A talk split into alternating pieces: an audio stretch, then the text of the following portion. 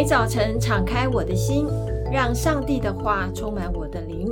欢迎您收听美言美好的一天，各位听众好，杨牧师平安，各位姐妹平安，听众朋友大家好，嗯，大家好。杨牧师从四月十一号起，每日研经释义已经进入列王记了，是我们上个礼拜已经开始在讨论。这个做这个列王记的见证的分享哦，是的。那配合每日研经释义经今天的进度，我们今天研读的进度已经来到了列王记的六章十一到三十八节。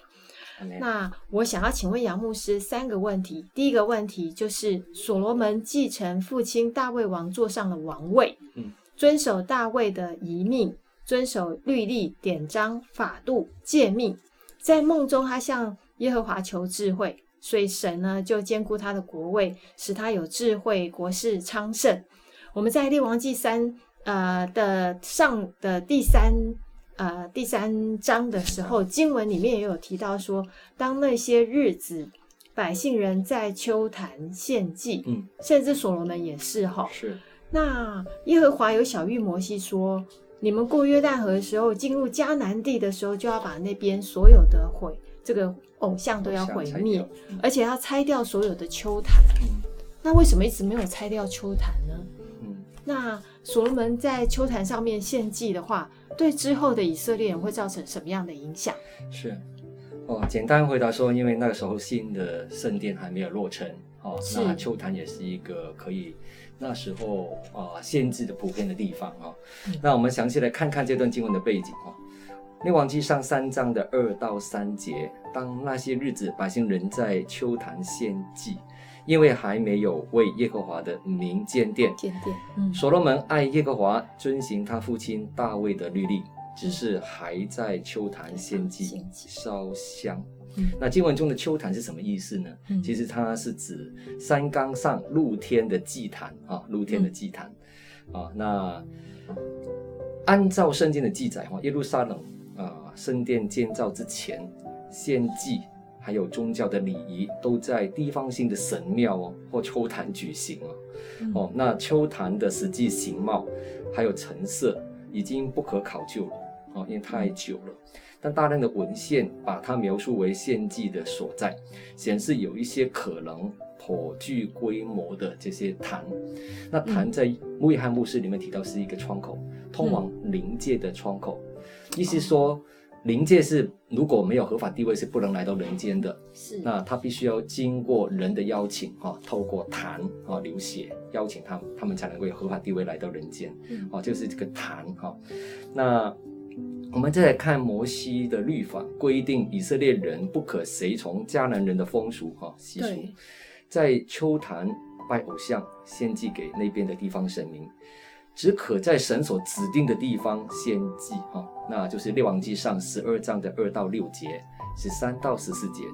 但在、呃、圣殿没有落成之前，百姓跟所罗门都在丘坛献祭，哈。那摩西在、呃、摩押平原、约旦河边，曾经警告过百姓，不得容许敌人居住在其中。也不可容忍敌人的宗教礼仪，哈。那命令他们要赶出所有的迦南人，毁灭一切的石像，哈，还有就是铸成的偶像，也要拆毁他们一切的丘坛，哈，就是在民数记三十三章五十一到五十二节提到的是，倘若他们违背上帝的命令，这些居民就会必做他们眼中的刺，非常不舒服哦，呃，肋下的荆荆棘。也必在他们所住的地上扰害以色列民。所罗门晚年，我们看看他哈，受到外邦的妻呃妻妾哈，还有就是菲律宾的诱惑，哇，真的是有一千个哈。那其中所罗门也被诱惑了哈，为摩亚的神明基莫，还有亚门的神明摩洛哦，在这个山冈上面哈，就是建造这个丘坛。嗯，那因此。你看看这些飞兵啊，在这些耶路撒冷的很多的不同的山丘上建丘丘坛，嗯、你看那个时候的偶像的情况非常盛啊。是，那所罗门的心已经不像大卫啊那个时候哈、啊、跟神立很亲近的时候那个纯正的心了。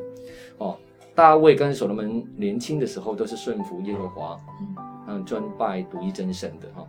那他的心已经被外邦的妻妻妾哈诱惑去随从别的神，离弃了上帝，就是列王记上十一章四到八节所记载的事。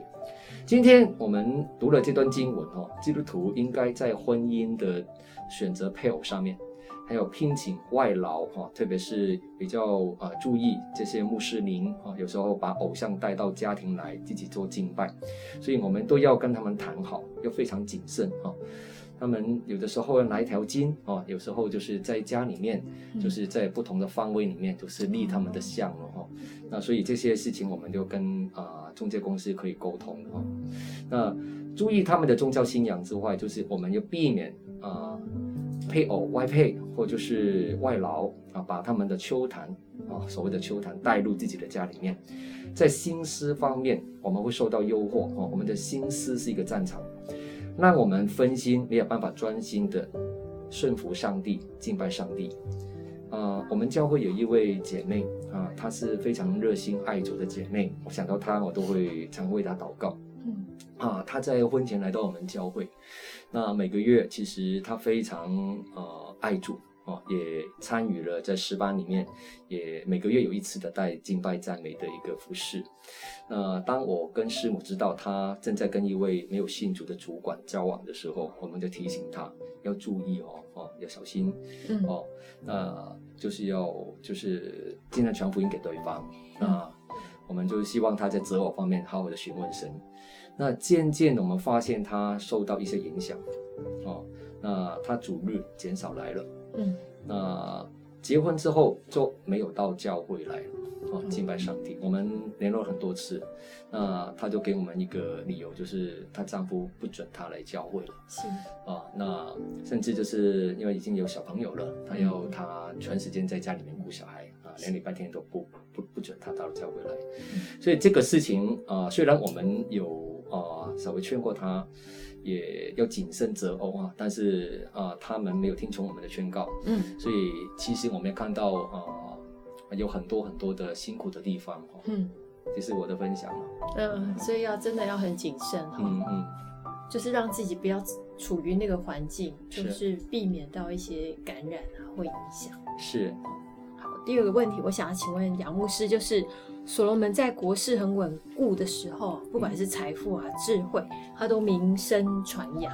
嗯，那呃，列王记的上呃第四章的三十二节有提到他做箴言，对，三千首，哇，好多，诗歌一千零五首。对，天下的列王听见所罗门的智慧，都会差人来听他的智慧话。所以，我们从属世的观点看到的是盛极一世的一个君王。那而且而且是非常意气风发的君王，是，但是这样的背后，上帝是不是也给我们一些属灵上的提醒？嗯，很好的问题哈。那所罗门王所求的是治国的智慧，那是一种从上头来的智慧。我们对照一下新约有一卷书叫雅歌书，哦，雅歌写的，那三章的十七十八节，他提到说，唯独从上头来的智慧，先是清洁。后世和平、温良、柔顺，满有怜悯，多结善果，没有偏见，就是体谅哈，没有假冒，诚意正直的意思，并且使人和平的，是用和平的栽种的义果，就是公义哈。嗯、那所罗门的智慧也表现在音乐、诗词的创作上，他曾创作了刚刚我们淑美姐妹提到的三千首的箴言，嗯、还有诗歌有一千零五首。那美言的作者刘信之牧师在四月十八号的年经四一提到，当时他是借由这种方式来传播他从上帝领受的洞察力还有观察力啊，使他在一个没有百科全书泛制教育的时代，可以从观察花草树木、水族、昆虫、走兽、万物当中信手。啊、就是子来说出智慧格言，就是箴言啊，还有创作诗歌，带来生活的训示，以及道德教化的功用，也难难免会吸引到啊、列国的列王，会差派人来听他的智慧话啊。那所罗门在治国的初期，因为敬畏上帝而展示了神给他的智慧，无形当中也成为向外邦人见证上帝荣耀的机会哈。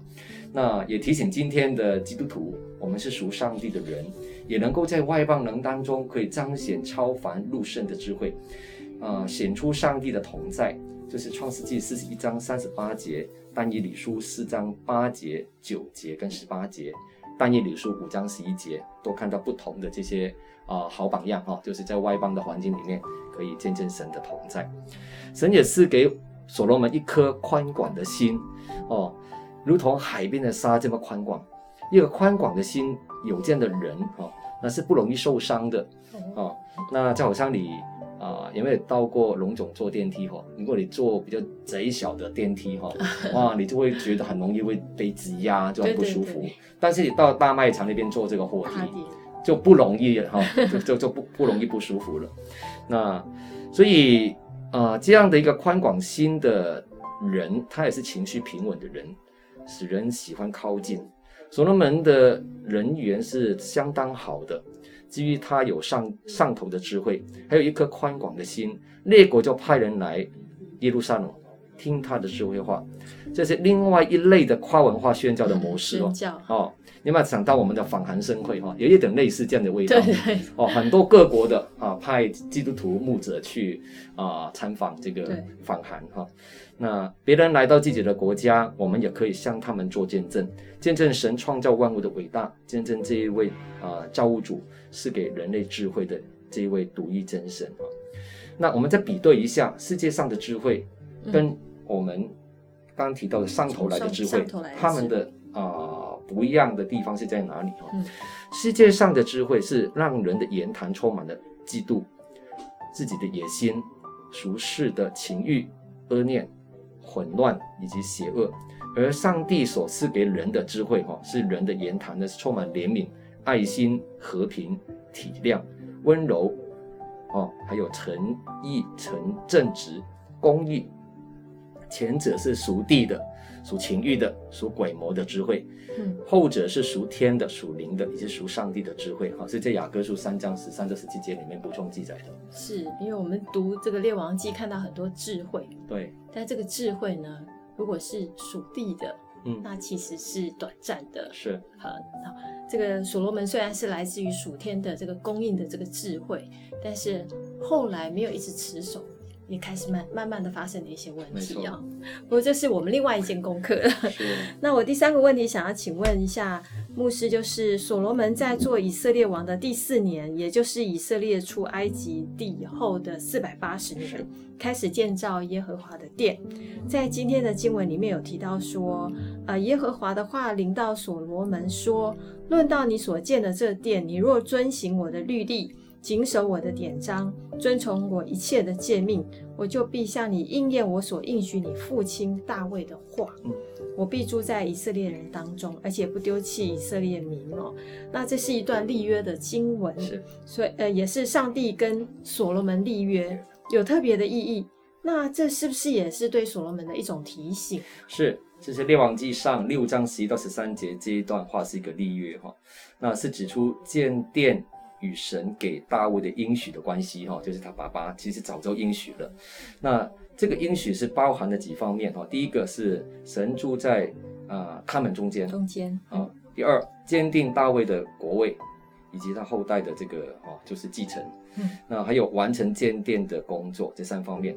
那美言的作者刘心之牧师在四月二十一号的研经释义里面有提到，列王记上六章一到十节与十四到三十六节各描绘了圣殿外面以及内部的建筑工法以及还有建材的时候，加入了一段，就是十一到十三节这一段。就是穿插提到耶和华的话临到所罗门，嗯，一定有他的意思。是。那虽然圣殿外观气势啊恢宏哈，嗯，内部巧夺天工，然而上帝更要在乎的是，就是所罗门遵行他的律例典章，还有一切的诫命，就是六章十二节提到的。少了这一样的话，圣殿不过是一个美丽的空壳子而已，花花而不实的虚荣品而已哈。那我们想想我们自己啊，我们从上帝跟大卫所罗门立约里面，那我们可以看到他是一位守约、是慈爱的神啊。上帝提醒所罗门要全心的爱他。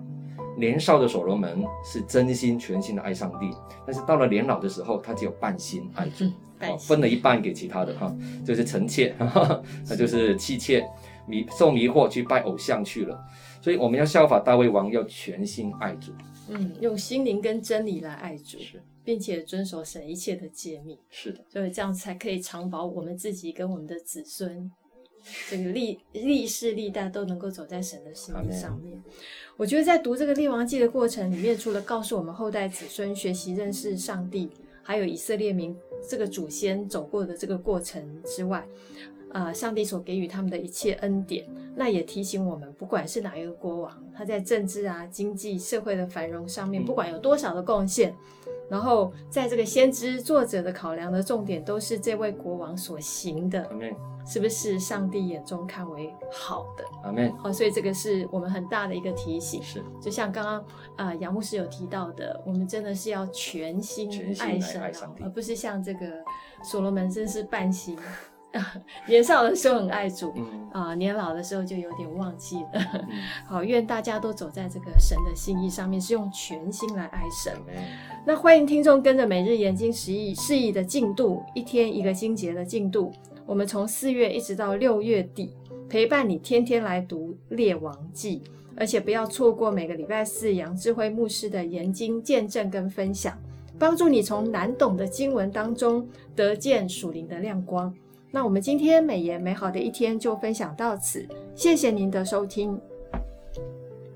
愿上帝的话语丰富充满我们的生活，使大家福杯满意。